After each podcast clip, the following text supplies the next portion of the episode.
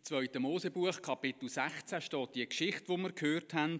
Und im Vers 15 heißt es dort, und als es die Israeliten sahen, sprachen sie untereinander, Man, hu, was ist das? Denn sie wussten nicht, was es war. Herr, sammle die Gedanken und schick uns deinen Geist, der uns das Hören lehrt und dir folgen heißt. Amen. Liebe Kinder, liebe Erwachsene, zum Einstieg in die Predigt machen wir ein kleines Quiz. Ich komme bei euch Schülerinnen und Schüler vorbei und stelle eine Frage. Wer die Antwort weiß, nimmt etwas aus dem Körbli. Wer die Antwort nicht weiß, sagt statt der Antwort einfach Känguru und darf trotzdem etwas aus dem Körbli nehmen. Habt ihr es verstanden? Es sind ein paar Fragen zum Thema Tier. Wir fangen hier bei der Alina an. Wie viele Beine hat ein Tausendfüßler? Tausend? Tausendfüßler mit den meisten Beinen haben bis zu 750 Beine. Du bist also noch dran. Anuk, was ist ein Mutier? Ähm.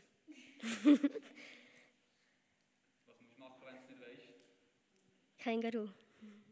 Känguru. Ein Mutier ist eine Mischung zwischen Ross und Esel, und zwar zwischen einem weiblichen Ross und einem männlichen Esel. Sonst wäre es nämlich ein Mu-Esel. Dann, äh, Enn-Sophie, wie schwer ist ein Elefant? Ähm. Äh, ein Donnerspeer? Bis zu sechs Tonnen. Darf schon eins rausnehmen? Giston, was ist der Unterschied zwischen einem Dromedar und einem Kamel? Ein, Dromed ein Kamel hat zwei ähm, Höckli im Rücken und ein, ein Dromedar nur einen. Hey, super, dass du das weißt. Levin, wie viele Streifen hat das Zebra? Ähm. Zehn? Zwischen 30 und 80. Haben nicht alle gleich viel, hä?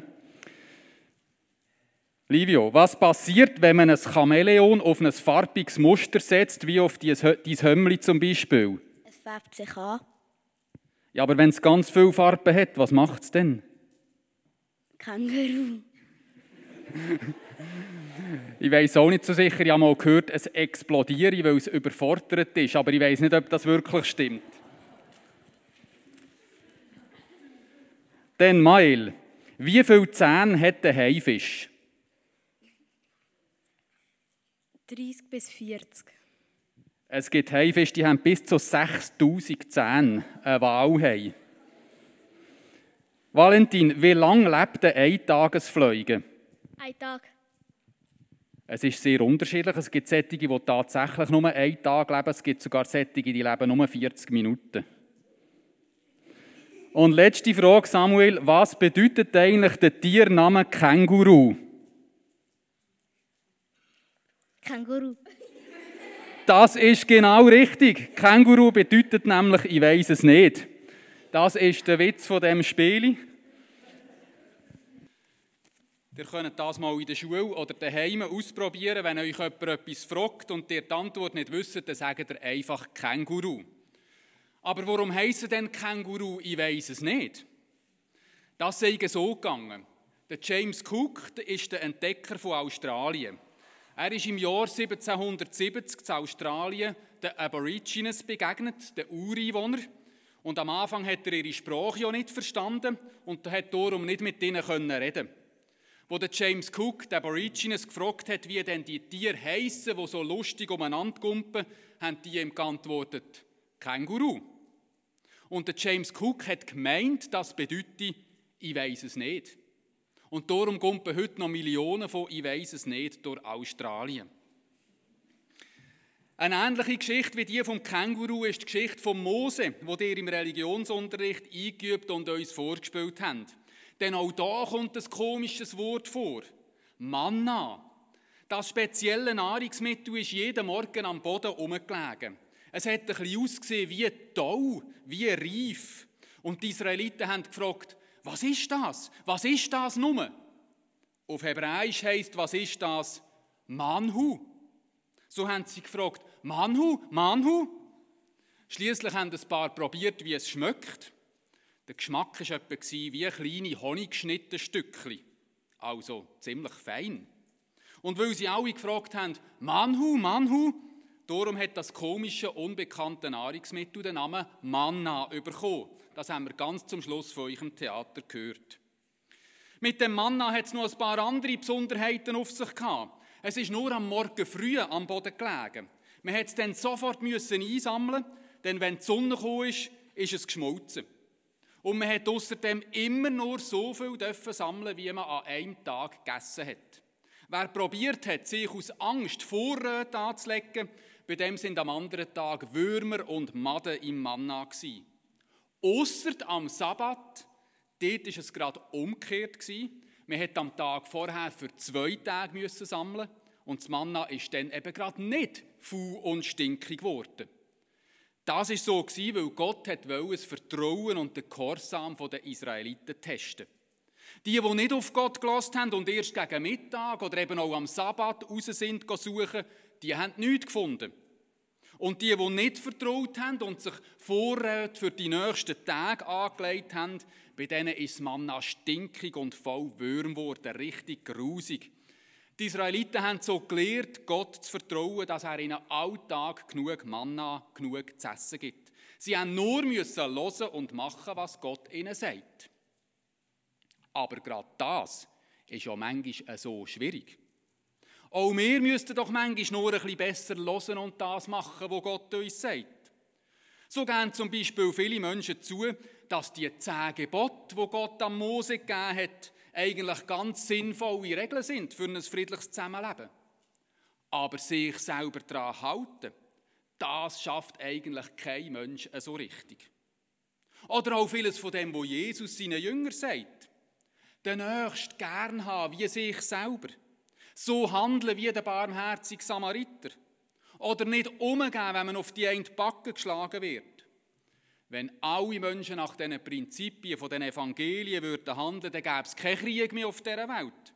Und auch unsere alltäglichen Streitigkeiten auf dem Pausenplatz zum Beispiel wären mindestens zum allergrößten Teil beseitigt.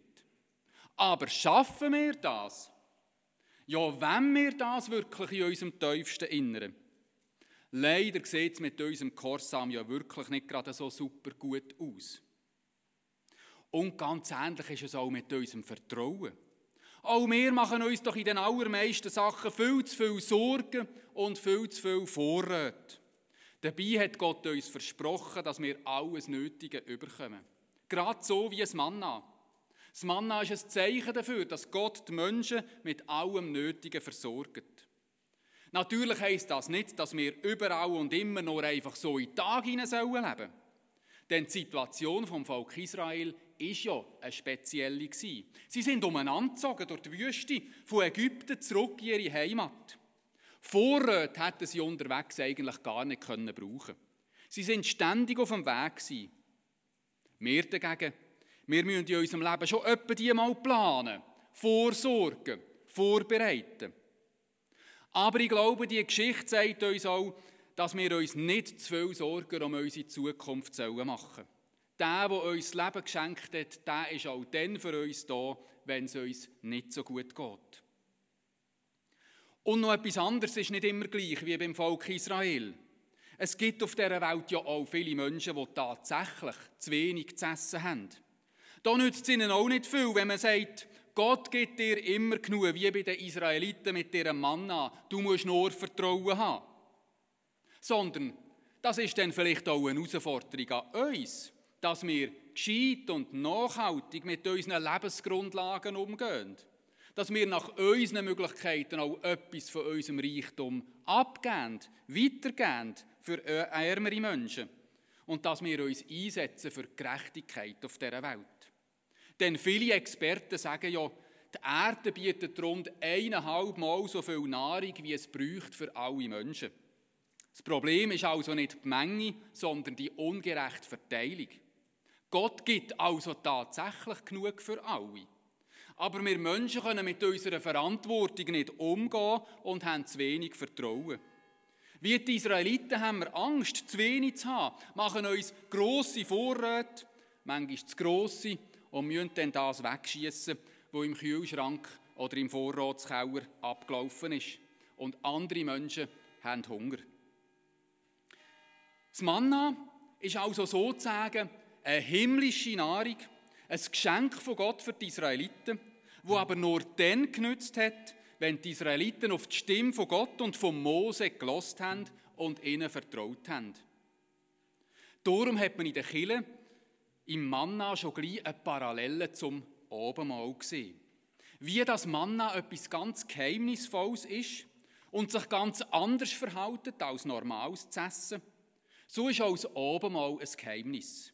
Es macht nicht unseren Bauch satt, sondern es tut gut am ganzen Mensch, an Leib, Seele und Geist. Aber nur dann, wenn wir das Abendmahl nicht abschätzig verachten, im Sinn von, was soll an einem Stückchen Brot und an einem Schluck Traubensaft schon besonders sein? Warum soll ich denn am Abendmahl teilnehmen? Was soll mir das bringen? Sondern indem wir Gott gehorsam sind und das Abendmahl in unserer Kirche immer wieder feiern, so wie es Jesus seinen Jüngern äh, am grünen Donnerstag zu oben aufgetragen hat.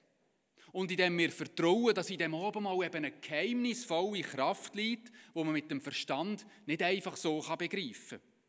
Denn beim Abendmahl mit seiner ganzen langen Geschichte in der Bibel und in den folgenden 2000 Jahren merken wir, Gott schenkt uns alles, was wir brauchen. Unser Leben, Kraft für jeden Tag, Vergebung von unserer Schuld und Hoffnung für unsere Zukunft. Zum Schluss noch eine wichtige Korrektur zum James Cook und seinen Kängurus, damit ihr morgen kein Seich erzählt in der Schule. Ich habe es eigentlich schon angetönt mit dem Satz, der James Cook hat gemeint, Känguru bedeutet, ich weiß es nicht. Die Geschichte ist nämlich erstunken und erlogen. Sie ist aber 200 Jahre lang so weiterverzählt worden.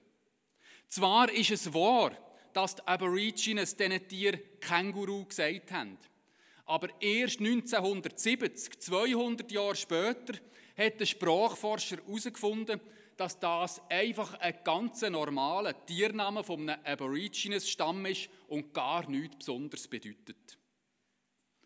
Doch das Manna, Manna bedeutet tatsächlich, was ist das? Und das Obenmal bedeutet im übertreiten Sinn tatsächlich, dass Jesus sein Lieb und sein Blut für uns hergibt. Das ist kein Märchen, sondern seit 2000 Jahren ein grosses Geheimnis und eine grosse Kraft für uns Christinnen und Christen. Amen.